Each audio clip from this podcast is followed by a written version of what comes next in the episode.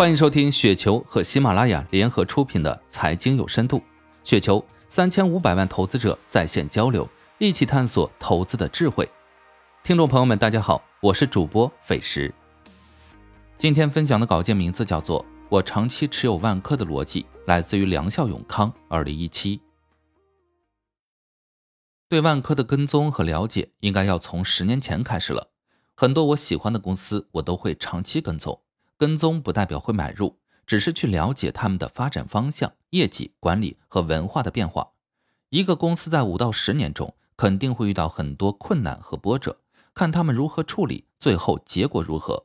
慢慢的，你会对商业的规律和企业有越来越多的理解，这是理解企业最好的方式之一。这并非说要你每天付出很多时间，实际上我只是偶尔去研究思考一下，但是你要持续很多年。有些事情只有在时间漫长的流淌中去观察、去琢磨，你的认知才能有益于常人的深度和高度。人生就是时间的哲学，好的事情随着时间会积累出奇迹，坏的事情随着时间会走向毁灭。有意思的是，这个世界好的事情往往没什么意思，短期也没有效果，需要有自控能力才会去做；而坏的事情往往短期效果明显，甚至很愉快、开心。不需要刻意去努力，你就会无意识的往那个方向走。在跟踪万科这么长的时间里，我一直觉得这个企业有点不一样，并非它的商业模式不一样。实际上，房地产开发业务模式很简单，也做不出什么差异化。即使是万科这样的品牌，客户也不会仅仅因为是万科的房子就买单。万科具备一定的品牌溢价，但其品牌远远不如消费品的品牌对公司那样有价值。房地产公司的区别不在于商业模式，而在于人，在于人的做事方式和理念。而且在长时间的经营中，这种方式和理念形成了完善的制度和优秀的企业文化。房地产是类金融类企业，就和我们投资一样，考验一个人对欲望的控制能力。在短期一两年甚至几年，一个刚入门的投资新手的业绩也许比投资大师都要好。但是把时间拉长，新手如韭菜般倒了一批又一批。而大师还屹立在那里，这并非大师有什么秘诀或有更好的模式，而是大师有自己的体系和理念，而且几十年如一日的坚持这种理念。无论市场如何变化，其都坚持本质不变。房地产企业也是如此，几十年来，中国的房地产企业倒了一批又一批，房地产领域的富豪换了一茬又一茬，而万科依然屹立在潮头，成为标杆。通过我这些年对万科的跟踪和观察。我认为，恰恰是万科的理念以及对理念的坚持，才能走到现在。万科要走得快，其实很容易。万科这些年的负债率极其的低。之所以说房地产是类金融企业，就在于房地产可以用杠杆去做超出你能力的事情。所有的金融类企业都有这个特性。在欲望的驱使下，蒙眼狂奔，也许让你扶摇直上，但是悬崖随时就在前面。二零二零年。碧桂园、恒大、万科三者销售额都在七千亿以上，销售规模差不多。但是万科的销售面积只有前两者的一半多一点点，这说明万科的销售单价比前两者高出差不多一倍多。这并非万科的房子卖的贵，而是万科布局的城市数量远远少于前两者。万科一直深耕渤海湾、长三角、珠三角、川渝这四大核心都市圈。万科不轻易进驻一个城市，一旦进入，一定是深耕细作的态度，在很多城市做到第一名。上述四大都市圈是中国经济最发达、最活跃的地区，集中了大量消费能力强的高端客户，也集中了最好的商业、医疗、教育、交通等等资源。中国十多亿人中有足够多的精英和有钱人能撑起这四大都市圈，深耕这些核心区域，让万科的客户群体有更大的存量价值。房地产进入存量时代，如何让客户和公司不仅仅是一锤子买卖，而能挖掘出如此庞大高端客户群的后续价值？这是万科后面发展的方向，也是万科一直在做的、在思考的。万科物业就是挖掘客户存量价值的平台。同样面积的物业，四大核心都市圈的客户比那些三四线城市的客户价值高太多。万科物业管理的不仅仅是自己楼盘的客户，也不断向核心都市圈的其他楼盘延伸。据统计。万科物业有一半的楼盘面积不是自己开发的楼盘，这是品牌输出。万科是一个不断进取的公司，甚至探索城市服务。万科物业改名万物云，这是万科的蓝图。万科的蓝图不仅仅是物业，还包括商业地产、物流地产、博域等等，并且能做到行业的佼佼者。以万科博域为例，二零一九年开业规模十万件，无论是规模还是经营质量，在行业内都遥遥领先。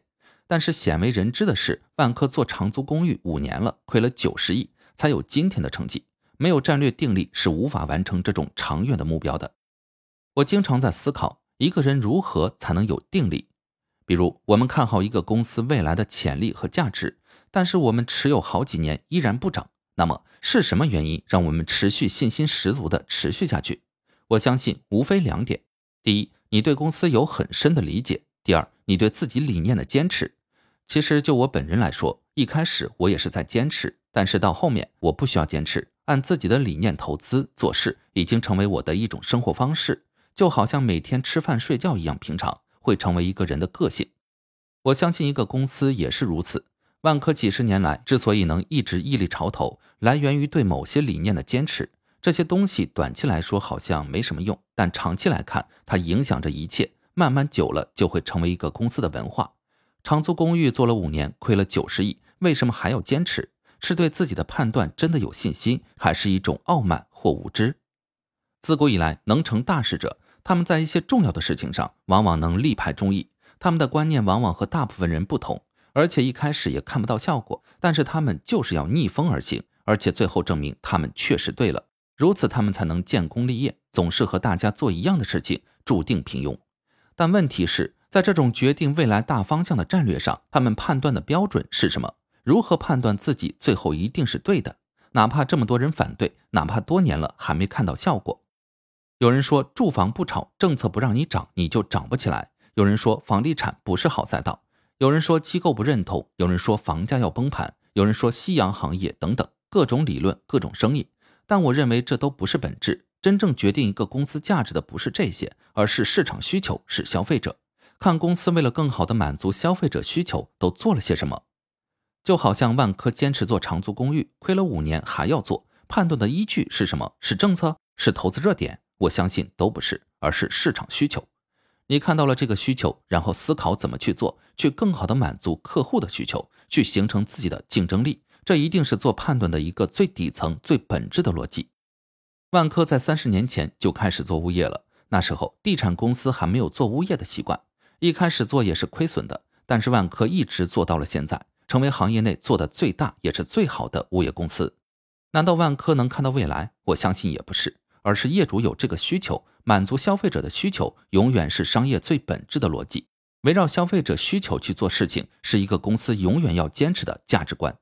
你能更好的满足消费者需求，你就有竞争力，这个才是本质。其他的一切，包括管理制度、政策把握等等，都是为了更好的把本质做好。包括企业文化，也是在怎样才能把本质做好的实践中长期形成的东西。本质是做对的事情，其他一切都是怎样把事情做对。房地产的需求还在吗？大家还要买房吗？这是一个不需要思考的问题。你看看你身边还有多少人需要买房，就知道了。房地产行业的规模不一定会更大了，但是万科的市场份额会越来越大。越到白银时代，万科的优势越明显。未来十年，万科的房地产开发业务还会继续成长，而其他业务。包括挖掘万科庞大客户群存量价值的万物云，其真正价值还刚刚开始。四大核心都市圈的客户有这个需求，万科未来会尝试各种方式去满足他们的需求，去挖掘其价值。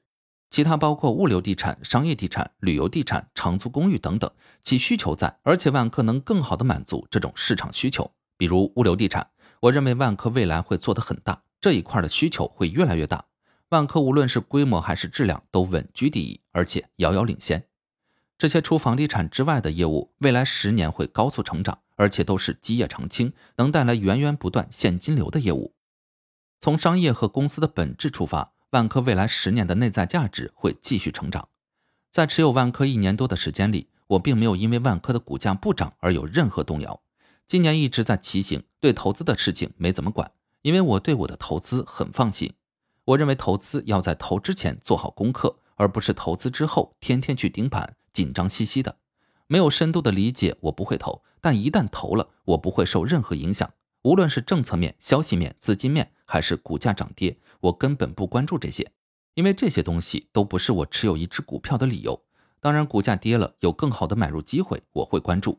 比如在持有万科的这一年中，我经常趁股价下跌而加仓。